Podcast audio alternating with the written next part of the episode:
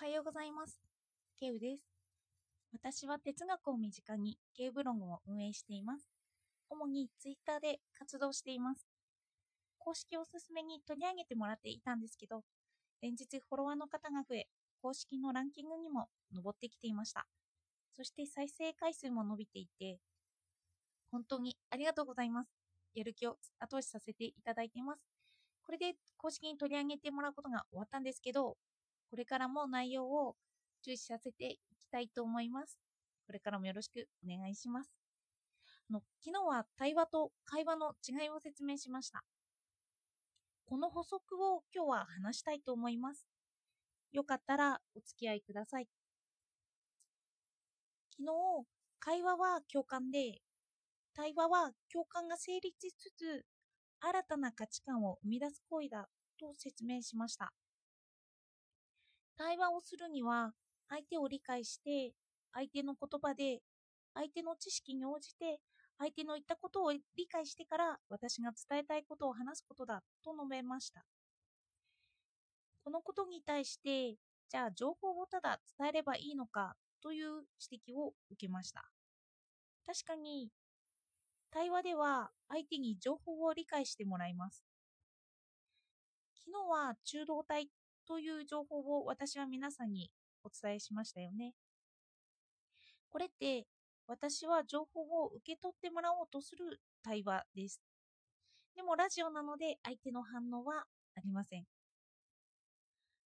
相手に価値観を知ってもらおうとするし、相手にその意味で変化を起こそうとするんですけど、でも私は相手のことがわからないんですよね。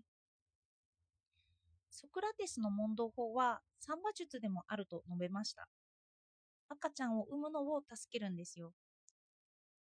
その場合、相手がいなければいけませんよね。赤ちゃんいないですもんね。昨日は私は想像の相手に向かって伝えましたが、これって私は意見を変えることがないから一方的なんですよね。でも現実の対話は相手も私の意見を受け入れた上で私の価値観にも迫ってきます。昨日私は中道体を理解してもらおうと話して、相手はその理解の途中で、この場合はどうなの？と、この場合は間違っているの？こうも理解できるんだけどどう？といったことを私の既存の知識、あの、私に訴えてくるんですよね。すると私も今まで私が思っていた中道体に対する事例が増えたり、ただ中道体だけで表すことを疑問になったりするような事態が生じてきます。対話って一方的ではないんですよね。だから情報を伝えるだけではない。あの私は情報という言葉に敏感でいつも考えているんですけど、それはショーペンハンワーの影響でもあるんですよ。ショーペンハンワーは、ただの情報は知識ではないと言うんです。情報は道具で、私の作る材料として捉えろって。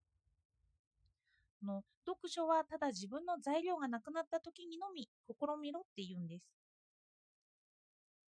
例えば、材料をこのままこれが作品だって相手に提示したとしたと提示したとしたら批判が来ますよね。私のものにするには何かしら私は手を加えていることになるんですよね。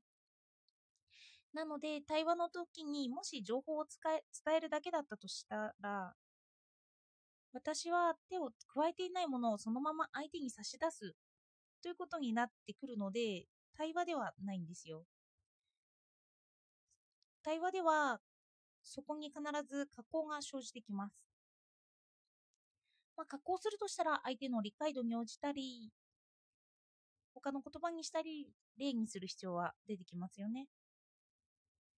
そしてまた会話が返ってくるときに、相手は相手なりの工夫をします。ここまで分かってるよ。この理解はどうなのって。相手は私とは違った考え方で、新たに材料を加工してきているんですよね。例えば、この情報という言葉に対しても、私は情報に私の価値観が入っているんです。情報をこういう言葉だって捉えているっていう。で、それを、情報を加工したものが知識だって捉えてるんですけど、まあ、相手はその情報については他の考え方を持っている可能性ありますよね。辞書的にはたくさん言葉の意味ってありますもんね。この情報を加工したものは人によって呼び方が違います。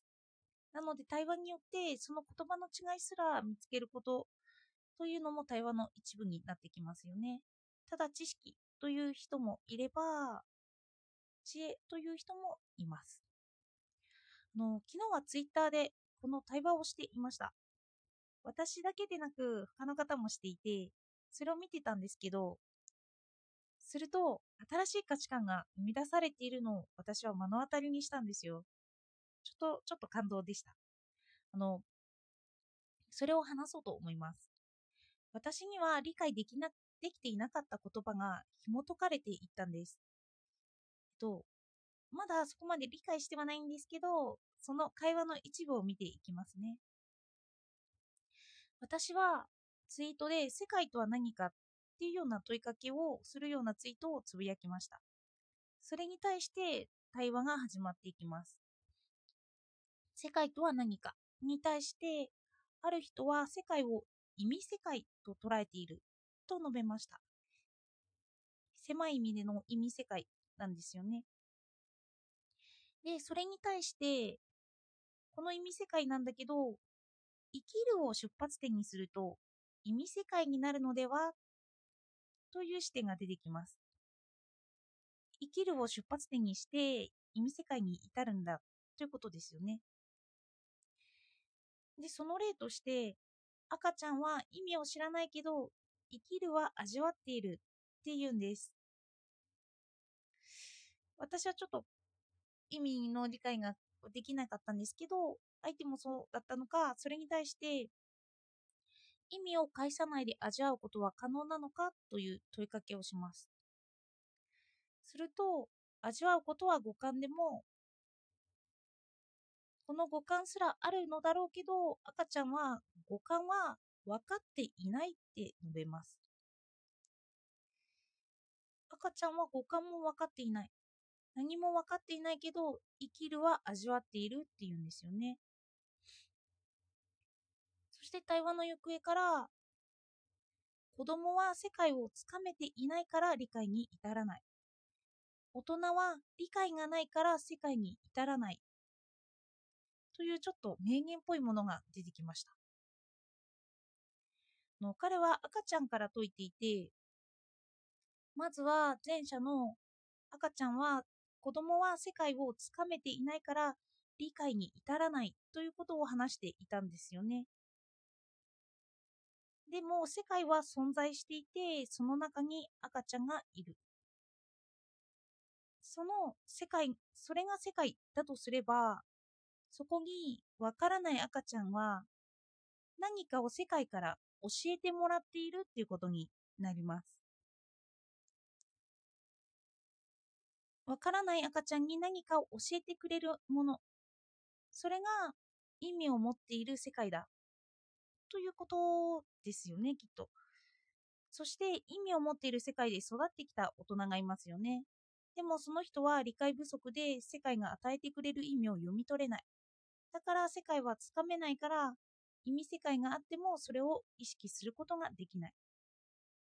すごいですよね。私は彼の言うことをなかなか理解できていなかったんですけど、丁寧に紐解くと彼の理論が出てきたんですよ。こんな発見ができる対話って楽しいですよね。私はツイッターでよく対話をしているので、あのリプ欄になるんですけど、よかったら一緒に対話を楽しんでみましょう。よかったらツイッターで哲学と両方入れてもらえれば私のところにたどり着くと思います。では、今日もお聴きいただいてありがとうございました。